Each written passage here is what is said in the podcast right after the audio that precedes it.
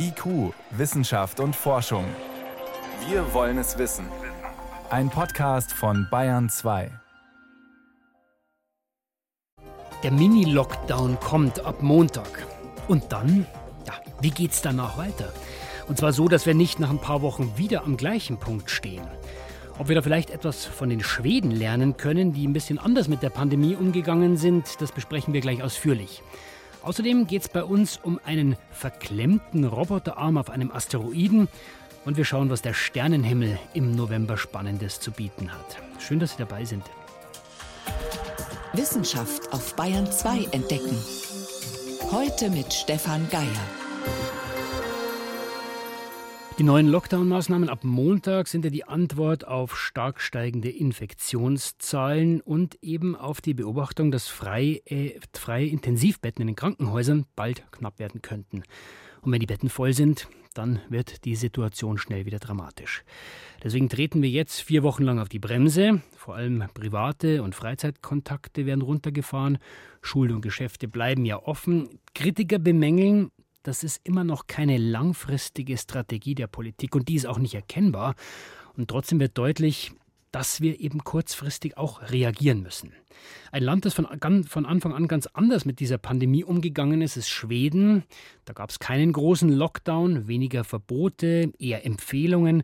Aber ist es dort wirklich besser gelaufen als bei uns? Wie sieht die Situation dort heute aus? Carsten Schmiester berichtet aus Stockholm. Es dauert nicht mehr lange, dann stirbt in Schweden der sechstausendste Mensch mit oder an Corona. Wahrscheinlich ein älterer Mann mit Migrationshintergrund und Vorerkrankungen. Geschwächte Senioren in häuslicher Pflege und Angehörige großer Familienverbände, die in kleinen Wohnungen an den Rändern der großen Städte wohnen, sind Hauptleidtragende des schwedischen Sonderweges durch die Pandemie, für den nicht nur, aber eben auch Altenpfleger schlecht vorbereitet und noch schlechter ausgerüstet waren. Der Rest der zehn Millionen Menschen in diesem Land hat die Pandemie im Alltag dagegen leichter weggesteckt als sämtliche nordischen Nachbarn, auch als die Deutschen mit ihren härteren Maßnahmen. In Schweden galten und gelten kaum Verbote. Es wird nur geraten, dies oder das nicht zu tun. Es gibt keine Kontrollen, keine Strafen. Allerdings steigt die Zahl der Neuinfizierten auch in Schweden wieder steil an. In besonders betroffenen Regionen wie Stockholm wurden deshalb die Verhaltenshinweise verschärft. Arbeitgeber sollen ihre Leute wieder mehr in Heimarbeit schicken. Einkaufszentren, Sportclubs, Busse und Bahnen sollen gemieden werden, aber eben nur sollen, nicht müssen. Restaurants und Läden bleiben geöffnet und nach den Herbstferien wohl auch Schulen und Unis. Es gibt keine Maskenpflicht, nur auf den Flughäfen und dort hält sich kaum jemand dran. Anna-Mia Ekström ist Professorin für Infektionsepidemiologie am Karolinska-Institut. Im Sender SVT verteidigte sie diesen weichen Weg. Eh, Schweden hat eine andere Perspektive. Man denkt an die Volksgesundheit als Ganzes und nicht nur als eine Krankheit. Sicher hat man gesehen, dass Lockdowns die Ansteckungszahlen vorübergehend dämpfen, aber sobald man öffnet, steigen sie wieder. Meiner Meinung nach hat Schweden richtig gehandelt, mit einer Strategie, die man ertragen und über eine längere Zeit respektieren kann. So sehen es die meisten Schweden, trotz der vielen Toten und der jetzt wieder steigenden Infektionszahlen. Die Gesundheitsbehörde hat sogar bisherige Kontaktbeschränkungen für Leute über 70 auf und die Obergrenze für Veranstaltungen von 50 auf 300 Teilnehmer angehoben. Einzelne Regionen und Gemeinden können allerdings bei den alten Regeln bleiben. Diese Lockerungen gerade zu Beginn der zweiten Welle seien das falsche Signal, sagt Johann Styrud, Chefarzt in einem Stockholmer Krankenhaus. Mir wäre es lieber, man würde die Versammlungsgrenze nicht auf 300 Personen erhöhen und die Schutzmaßnahmen für die Älteren behalten.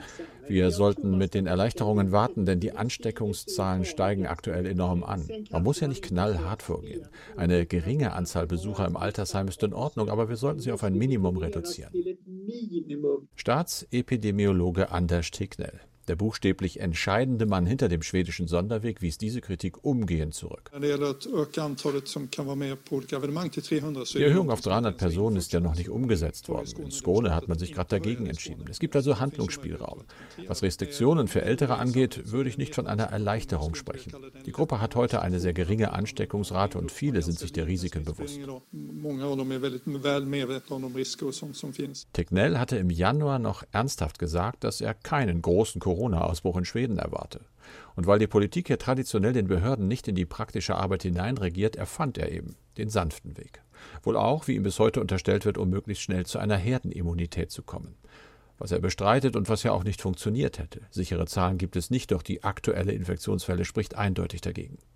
Nun weichen einzelne Regionen und Kommunen vom schwedischen Sonderweg ab. Erst die Studentenstadt Uppsala. Seit gestern auch die Hauptstadtregion, dazu kleine Städte und Gemeinden mit lokalen heftigen Ausbrüchen wie Osby in Skåne. Petra Gummesson ist dort Kommunaldirektorin und hat im öffentlichen schwedischen Radio die Entscheidung verteidigt, unter anderem das Besuchsverbot in Altersheimen wieder einzuführen. Das ist schade, denn die Konsequenzen für Ältere und Angehörige sind enorm, aber es musste sein, um weitere Ansteckungen zu vermeiden. Auch wenn aktuell die Zahl der Intensivpatienten in schwedischen Krankenhäusern nur langsam wieder steigt und die Zahl der Toten noch langsamer, die Angst vor noch mehr Opfern ist groß. Der Schock des Frühjahrs sitzt tief weshalb viele Leute die verschärften Empfehlungen begrüßen und sich, wie Annika Ongmann, Gedanken über das bisherige Verhalten der Schweden machen. Ich finde das alles gut, wir waren ja nicht wirklich vorsichtig. Es gab Schlangen im Geschäft und anderswo. Jetzt müssen wir noch mal gründlich nachdenken. Auch Eva Melander, Seuchenschutzärztin in Skåne, hofft, dass bald mehr kommt von der Gesundheitsbehörde. Wir sehen einen schnellen Anstieg der Infektionen. Das belastet das Gesundheitswesen mit immer mehr Covid-Patienten. Im Vergleich zum Frühjahr sind wir zwar noch auf niedrigem Niveau, doch der Trend macht deutlich, dass wir etwas tun müssen.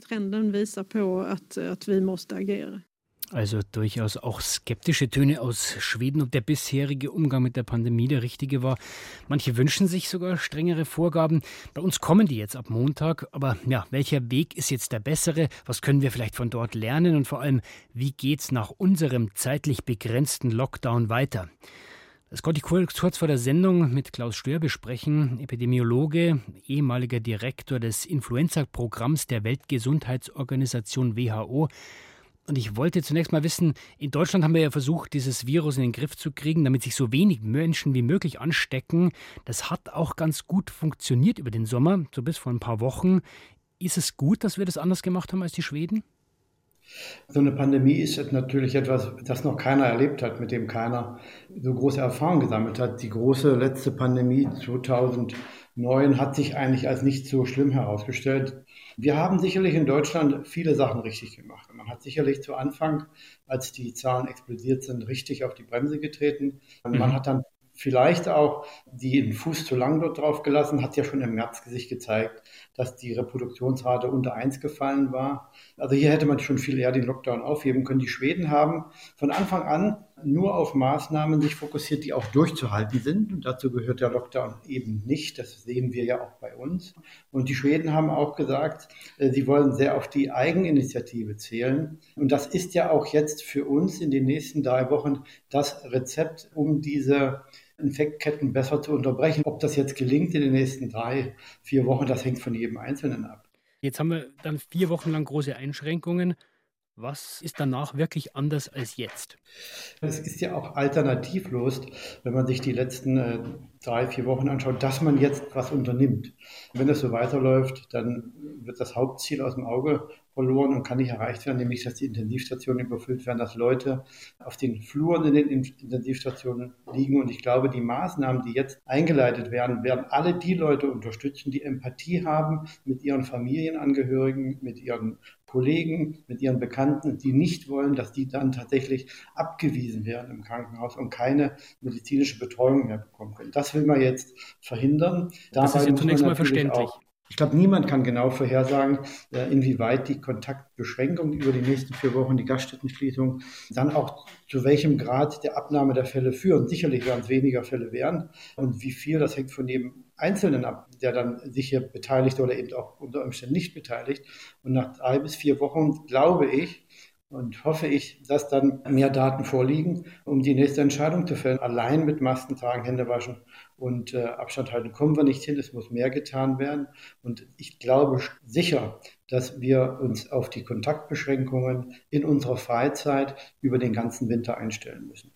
Trotzdem nochmal zurück zur Frage, was danach wirklich anders ist als jetzt. Also das Virus ist dann immer noch da. Die meisten von uns hatten es noch nicht, wie jetzt auch, und es ist immer noch Winter.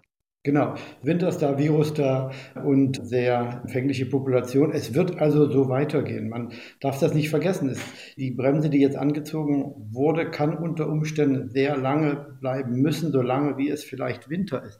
Hier muss man, glaube ich, deutlicher sagen, dass die Spitze jetzt versucht wird zu brechen, aber der Infektionsdruck ist ja weiter da und man wird auch im Dezember immer noch sich auf Einschränkungen gefasst machen müssen, die in unserer Freizeit den Kontakt reduzieren. Wie stark? Sehr schwer vorhersagbar. Von meiner Erfahrung glaube ich, dass man sicherlich die Familien, die sich treffen dürfen, die Größe der, der Gruppen, das wird man immer beschränken müssen. Ich sehe keine Hochzeiten, ich sehe keine Großveranstaltungen. Ich glaube, es ist jetzt nicht die Zeit dafür, wenn wir tatsächlich die Sache in den äh, Krankenhäusern im Griff behalten wollen. Es ist ja auch nur ein Austausch eines großen Übels gegen ein kleines Übel. Bei der Pandemie kann niemand gewinnen. Also keine Familienfeiern, wie Sie sagen, äh, weitere Kontaktbeschränkungen. Auf welche anderen konkreten Maßnahmen müssen wir uns nach diesem Mini-Lockdown jetzt zusätzlich einstellen? Ja, ich sehe da nicht viel. Ich glaube, wir haben mit dem Lockdown die Munition verschossen. Bei solch einer Pandemie, die ja Naturereignis ist, das man nicht stoppen kann, ist ja das Schlimme, dass es kein spezielles Gegenmittel gibt. Wir sind also bei denselben Maßnahmen, die vor 200 Jahren oder 150 Jahren bei der Cholera-Bekämpfung äh, zur Verfügung standen. Oder bei der Na gut, wir warten immer noch auf eine Impfung. Genau, da werden wir auch noch ein Weilchen drauf warten. Leider an der Impfung weiter zu forschen ist ganz wichtig. Ich glaube aber, die, die Wirkung der Impfung zur Beendigung der Pandemie wird überschätzt. Weltweit sowieso 7,7 Milliarden Menschen sind da. So viele Impfdosen wird es in dieser Zeit, also in den nächsten äh, 18 bis 24 Monaten gar nicht geben, um alle abzuimpfen. In Deutschland zum Glück kann es gut sein, dass im Januar, Februar die ersten Dosen stufenweise, sukzessive, natürlich für die Hochrisikopatienten, für die äh, Kollegen in Krankenhäusern und so weiter zur Verfügung stehen. Aber das wird dann bis Sommer sicherlich dauern, bis alle Impfdosen da sind, dass diese Risikopatienten geimpft werden können. Und erst ab Mitte nächsten Jahres ist dann der, der Impfstoff auch wieder stufenweise für den Rest der Population da. Und bis dahin werden wir 15.000, zumindest im, im Winter 15.000, 20.000 Fälle haben. Es wird Erkrankungen geben und es wird Personen geben, die Langzeitschäden haben und es wird auch Todesfälle geben. Darauf müssen wir uns einstellen und ein gutes Gesundheitswesen kann uns helfen, hier die nicht die abwendbaren Erkrankungen und Todesfälle zu minimieren. Das sagen ja auch einige andere Virologen. Wir müssen uns nach diesem Mini-Lockdown mehr auf die Risikogruppen fokussieren und auf die achten. Was heißt das denn in konkreten Maßnahmen? Also ich muss ganz ehrlich sagen, wer jetzt noch sagt, wir müssen uns jetzt endlich darauf fokussieren, der hat den Zug schon vor zwei, drei Monaten verpasst. Das müsste von Anfang an der Fokus auf die äh, bei der Bekämpfung sein. Es sterben ja die älteren Personen und schwere Erkrankungen sind bei Kindern und Jugendlichen und gesunden Erwachsenen ja die absolute Ausnahme. Denn mhm. da muss der Fokus bleiben und sich noch erhöhen. Im März, April ähm, haben wir schon gesagt, ist keiner mehr in die Altenheime und die Pflegeheime, der sich nicht vorher hat auf eine gewisse Art und Weise testen lassen, zumindest Temperaturmessung. Damals gab es ja noch keine Tests. Jetzt haben wir gute PCR-Tests, jetzt kommen die Antigen-Tests. Die Personen können auch Eigenverantwortung, die Besucher Eigenverantwortung übernehmen, indem sie sich vorher drei, vier Tage vielleicht in eine Quarantäne begeben. Ich habe eine knapp 90-jährige Tante und einen Onkel, ich habe die auch besucht und habe das auch, diese grundlegenden wichtigen Maßnahmen bei mir selbst vorgenommen, die jeder machen kann. Aber natürlich muss man auch hier helfen. Die äh, Gesundheitsämter sind natürlich jetzt völlig überfordert mit der Kontaktnachverfolgung. Das war ja auch ein bisschen ein Versagen mit Ansage, dass man glaubt, dass man, wenn man mehr als 50, 60, 70.000 Fälle hat pro 100.000, dass die Gesundheitsämter da noch hinterherkommen, aber die können die Ressourcen jetzt sicherlich verwenden, um in den Pflegeheimen zu helfen, Hygienekriterien aufzustellen, Hygienemaßnahmen umzusetzen. Auch jetzt, in, so weit in der Pandemie, gibt es immer noch Leute, die nicht wissen, wie man sich Hände wäscht, wie man die Maske aufsetzt. Wenn die Antigentests in den Pflegeheimen kommen, dann muss auch dort medizinisches Personal sein, das die Tests durchführt. Also die Pflegeheime, Altenheime, Krankenhäuser sind der absolute Schwerpunkt. Aber heißt das, Herr Stör, alle, die nicht zu so einer Risikogruppe gehören, müssen dann damit rechnen, dass dass wir sich früher oder später infizieren, weil die Impfung entweder noch nicht da ist oder eben nicht ausreichend da ist? In der Vergangenheit war es immer so, dass Viren erst dann aufgehört haben, sich weiter zu verbreiten, wenn letztendlich der letzte erreicht war. Die Viren unterscheiden ja nicht, da gibt es ja auch kein Mitleid oder keine eine Änderung in der Strategie. Die suchen Empfängliche in der Population. Und solange Empfängliche in der Population sind, die sich auch ständig vermischt, national, auf der Gemeinde, im Dorf, auch international. Es kommen immer wieder neue Leute dazu mit einem anderen Immunstatus. solange wird sich das Virus ausbreiten. Das ist eine schwer zu akzeptierende und sicherlich auch schwer zu kommunizierende Nachricht. So schlimm wie, wie das ist, es werden sich tatsächlich alle Menschen infizieren. Auf der anderen Seite ist es natürlich so, es gibt schon vier Coronaviren, die bei den Menschen zirkulieren, auch die ganze Zeit. Äh, davon wissen die wenigsten. Wir bemerken die als Schnupfenviren. Todesfälle oder schwerste Erkrankungen kommen äußerst selten vor. Und mhm. wenn wir alle hier durch sind, dann wird auch höchstwahrscheinlich dieses Virus sich diesen vier Viren dazugesellen und dann werden wir höchstwahrscheinlich auch nicht mehr viel von dem hören. Aber es wird erstmal viel schlimmer werden, bevor es besser wird. Und sicherlich die meisten treffen, viele werden es nicht merken, aber einige, gegenwärtig sind das zwei Prozent der Bevölkerung, werden sicherlich ins Krankenhaus müssen und betreut werden. Aber wir müssen uns auf jeden Fall damit abfinden, damit zu leben, so lange nach dem Mini-Lockdown. Was müssen wir tun, damit es nicht genauso weitergeht wie jetzt und wir nach wenigen Wochen dann wieder auf die Bremse treten müssen? Das waren Einschätzungen von Klaus Stör, ehemaliger Direktor des Influenza-Programms der Weltgesundheitsorganisation WHO. Herr Stör, ich danke Ihnen für das Gespräch. Ich bedanke mich auch. Bayern 2. Wissenschaft schnell erzählt. Das macht heute Helmut Nordweg, der ins Studio gekommen ist. Helmut, wir bleiben zuerst noch kurz bei SARS-CoV-2. Ja, bei uns sind deutlich mehr Kinder und Jugendliche infiziert, als bisher bekannt war. Bisher sind Forscher ausgegangen von einem von 700 ungefähr und es ist fast jedes hundertste Kind, mhm. jeder hundertste Jugendliche, sagen Münchner Forschende jetzt. Wie das in der Allgemeinbevölkerung ist, da kann man nicht rückschließen, da gibt es nur einzelne Daten.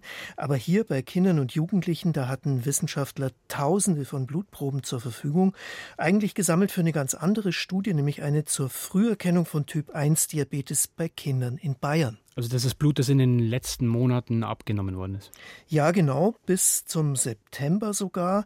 Und diese Blutproben sind dann auch auf Corona getestet worden, aber nicht mit einem Test, wie wir gerade gehört haben, sondern mit einem Antikörpertest. Mhm. Der zeigt, ob jemand schon mal infiziert war. Und das waren eben ungefähr jedes Hundertste. Viele von diesen positiv getesteten ohne jedes Symptom. Mit anderen Worten, es wäre schon wichtig, dass man auch solche Antikörpertests macht, denn die zeigen dann die versteckten Infektionen, hm. die eben nicht bemerkt werden. Diese Kinder und Jugendlichen, die waren bis 18 Jahre alt und die Verteilung war über alle Altersgruppen gleich. Das heißt, in jeder Schule, in fast jedem Kindergarten müsste es Infizierte geben. Wahrscheinlich auch weiterhin, ohne dass es bemerkt wird. Aber man weiß natürlich nicht, wie ansteckend diese Kinder und Jugendlichen dann sind. Genau, jetzt wird's tierisch und es geht um ganz besondere Sinneswahrnehmungen, die Spinnen und Kraken beim Beutemachen helfen. Aha. Fangen wir mal mit den Spinnen an.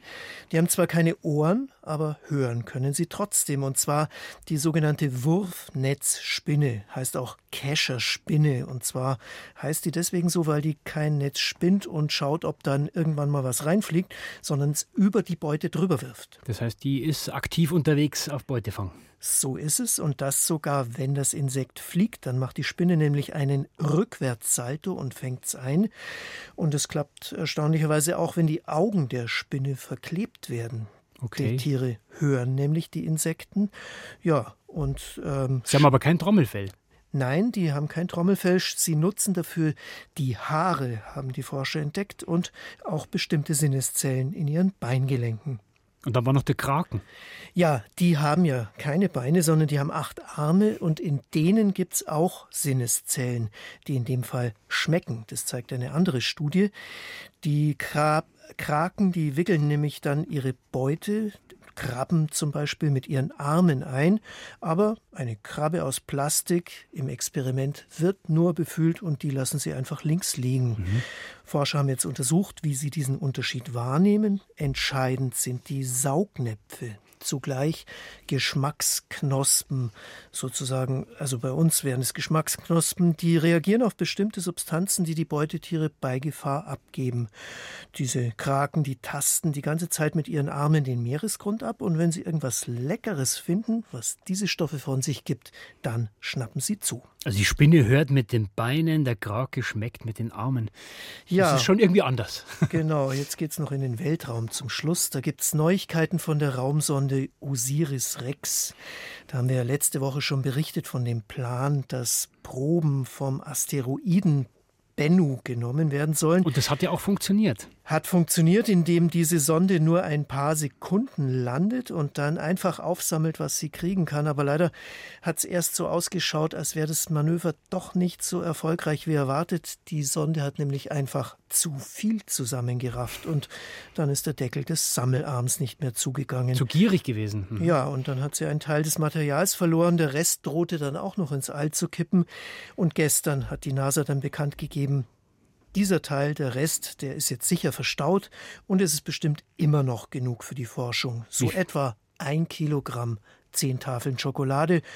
Und wenn alles klappt, dann kommt die Sonde im Herbst 2023 zur Erde zurück. Zehn Tafeln Schokolade ist immer noch genug für einen Raumfahrtingenieur. Für uns übrigens auch. Vielen Dank, Helmut Nordwig, für die Kurzmeldungen. IQ, Wissenschaft und Forschung. Wenn Sie mehr wissen wollen, Hintergründe zum Programm von IQ finden Sie unter bayern2.de. IQ, Wissenschaft und Forschung. Montag bis Freitag ab 18 Uhr. Manchmal, da muss man sich einfach entspannen, ja, egal was außenrum passiert. Einfach mal locker machen, durchschnaufen. Da gibt es verschiedene Techniken. Eine ganz einfache ist, warten bis es dunkel ist, Kopf nach hinten, Blick zu den Sternen und Planeten, das entspannt. Und was da oben im November Spannendes zu sehen ist, das erzählt jetzt Yvonne Meyer. Der Klassiker am Novemberhimmel, die Herbststernbilder. Einerseits die Wasserwesen, die Fische und der Wassermann und das Herbstviereck Pegasus. Das ist ganz markant hoch im Süden des Nachthimmels mit seinen vier hellen Sternen fast quadratisch angeordnet. Und dicht über dem Horizont ist der Riesenstern Fomalhaut zu sehen, Teil des Sternbilds Südlicher Fisch. Ganz auffällig, denn Fomalhaut gehört zu den 20 hellsten Sternen am Himmel. Doch es gibt auch fallende Sterne, also Sternschnuppen zu sehen. Besonders zu empfehlen die Tauriden. Die scheinen im Sternbild Stier zu entspringen. Um den 12. November kann man die sehen. Und ein paar Tage später die Leoniden. Die haben ihren Höhepunkt am 17. November. Ausgangspunkt hier das Sternbild Löwe. In den Novembernächten können Sie auch alle Planeten des Sonnensystems bewundern. Am frühen Abend Jupiter und Saturn im Südwesten, die ganze Nacht über den rötlich schimmernden Mars. Der ist uns ja nach der Opposition im Oktober immer noch sehr nah. Direkt daneben, rechts und links von ihm, Uranus und Neptun. Doch die sind sehr weit weg, da braucht man eigentlich ein Teleskop, um sie gut zu sehen. Und am Morgen Venus und Merkur im Osten.